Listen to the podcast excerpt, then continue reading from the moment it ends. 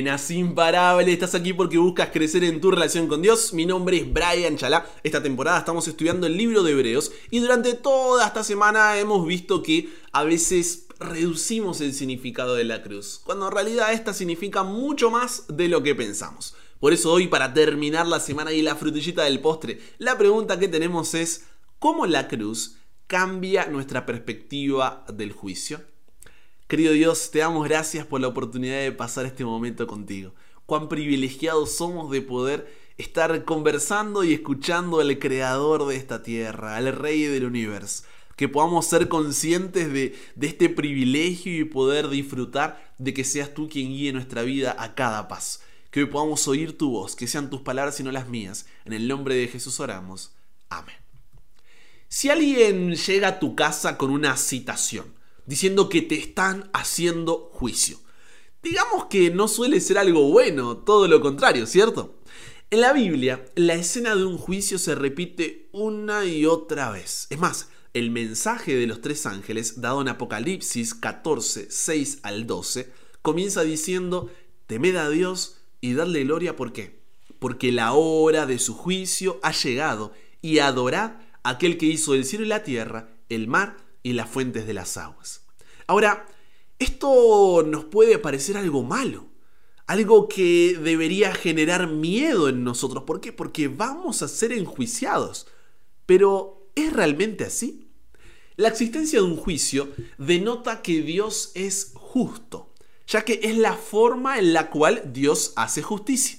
Entonces, ese juicio no será solamente para algunos, Segunda de Corintios capítulo 5, versículo 10, dice, porque es necesario que todos nosotros comparezcamos ante el tribunal de Cristo, para que cada uno reciba según lo que haya hecho mientras estaba en el cuerpo, sea bueno o sea mal. Haciendo eco también de lo que dijo el sabio Salomón. ¿Recuerdas Eclesiastés 12, 13 y 14? Temed a Dios y guarda sus mandamientos. ¿Por qué? Porque esto es el todo del hombre, porque Dios traerá toda obra a juicio juntamente con toda cosa encubierta, sea buena o sea mala. Y estas acciones, sean buenas o sean malas, Apocalipsis 20:12 nos dice que están escritas en un libro llamado el libro de la vida, un libro que está allí en el cielo. Vamos bien hasta ahí, sabemos que hay un juicio en el cual Dios hace justicia, todos estaremos en ese juicio y seremos juzgados por nuestras obras, buenas o malas, que están escritas ¿dónde? En el libro de la vida. Ahora bien, en un juicio no está solamente el juez y los acusados, o sea, nosotros, sino que no puede faltar el acusador, los testigos, la ley por la que somos juzgados y el abogado. Ahora, ¿cómo identifica la Biblia a estas cuatro partes del juicio? Vamos una por una. Primero, el acusador. Apocalipsis capítulo 12, versículos 7 al 10 identifica al gran dragón, la serpiente antigua que se llama Diablo y Satanás como el acusador. El propio nombre de Satanás en realidad significa eso, ¿sabías? Acusador o adversario. En segundo lugar tenemos los testigos. Mateo 18:10 coloca a los ángeles del cielo como los testigos de esta escena de juicio. En tercer lugar, la ley por la que somos juzgados. Santiago 2.12 dice que seremos juzgados por los diez mandamientos, la ley de la libertad. Atención, recordando que somos juzgados por la ley, no somos salvos por medio de ella, somos salvos por medio de Jesús, quien obedeció la ley de forma perfecta y quien nos da su justicia cuando la aceptamos como Salvador y Señor de nuestras vidas, ¿ok? Pero somos juzgados por los diez mandamientos, la ley de la libertad. Y cuarto y último, el abogado. Primera de Juan 1.9 nos dice que tenemos abogado en el cielo, que es quién? Jesús, para con el Padre, Jesús que es justo.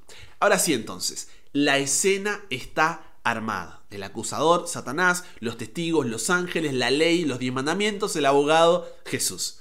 Y ante eso, Hebreos capítulo 10, versículos 28 al 31, nos advierte diciendo, el que viola la ley de Moisés por el testimonio de dos o de tres testigos muere irremisiblemente. ¿Cuánto mayor castigo pensáis que merecerá el que pisoteara al Hijo de Dios y tuviere por inmunda la sangre del pacto en la cual fue santificado e hiciera afrenta al Espíritu de gracia? Pues conocemos al que dijo, mía es la venganza, yo daré el pago, dice el Señor, y otra vez el Señor juzgará a su pueblo. Horrenda cosa es caer en manos del Dios vivo. Esta es una declaración fuerte. Horrenda cosa es caer en manos del Dios vivo. Y es que necesitamos recordar que si fuera por nosotros, no hay justo ni aun uno, dice Romanos capítulo 3 versículos 10 al 23. Porque sencillamente no existe tal cosa como un buscador de Dios automotivado. Es por eso que tú mismo no consigues tener el deseo de leer la Biblia, de vivir en su presencia, de obedecer sus mandamientos, de hablar con Él en oración, de confiar en Él, de entregarte por completo. Esto sucede porque el pecado, al separarnos de Dios, ha infectado cada aspecto de nuestro carácter, mente, voluntad, pasiones, carne, sentimientos y motivos. Gálatas 3 dice que estamos malditos delante de la ley. Entonces, volviendo a lo mencionado en el comienzo, esto es una escena que genera en nosotros miedo, porque todos somos pecadores y la justicia de Dios debería condenarnos a muerte, al lloro y el crujir de dientes, como dice Mateo 13:50. Pero es ahí, cuando nuestro final parece sellado, cuando parece que ese, ese va a ser lo que va a suceder, que esa es nuestra consecuencia, que encontramos esperanza en Jesús y nuestra obediencia es motivada por amor, no por el miedo al veredicto del juicio. Hebreos 4, 15 y 16 dice, porque no tenemos un sumo sacerdote, o sea, un intercesor, un abogado que no pueda compadecerse de nuestras debilidades, sino uno que fue tentado en todo según nuestra semejanza, pero sin pecado. Acerquémonos pues confiadamente al trono de la gracia para alcanzar misericordia y hallar gracia para el oportuno socorro. ¿Qué significa esto? Que aunque tu condena es culpable, Jesús, como tu abogado inocente, sufre el justo castigo por ti. Se hace maldición por ti delante de la ley para que tú puedas recibir su bendición y ser libre. Cristo fue tratado como tú mereces para que tú puedas ser tratado como Él merece. Fue condenado por tus pecados en los que no había participado para que tú pudieras ser justificado por su justicia en la cual no habías participado. Él sufrió tu muerte para que tú pudieras recibir su vida. Por su llaga fuimos nosotros curados. Es cuando entiendes esta verdad que el juicio, en vez de ser una escena de miedo, se torna una celebración porque ese será el día cuando podremos encontrarnos con Jesús y verlo cara a cara para decirle gracias. Gracias porque si bien somos juzgados por nuestras obras, no somos salvos por ellas. Somos salvos únicamente por gracia. Y las obras, como lo explica la epístola de Santiago, son una expresión externa de una regeneración interna que el Espíritu Santo hace en nosotros. Entonces, ¿cómo no amar a un Dios que nos ama tanto? Hoy, para cerrar aquí la semana, tienes una decisión que tomar. Y depende de la decisión que tomes, el juicio para ti.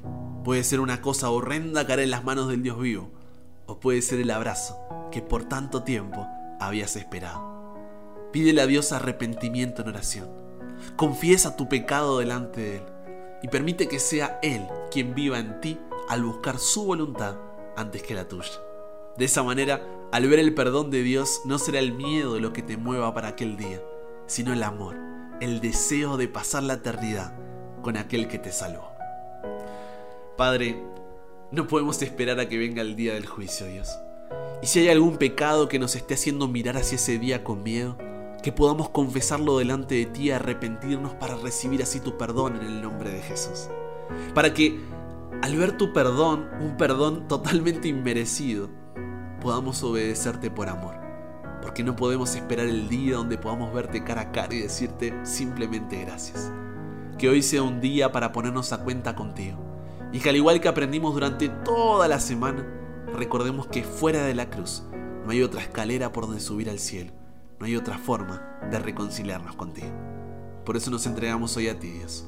Cámbianos, renuévanos, transfórmanos, somos tuyos. En el nombre de Jesús oramos. Amén.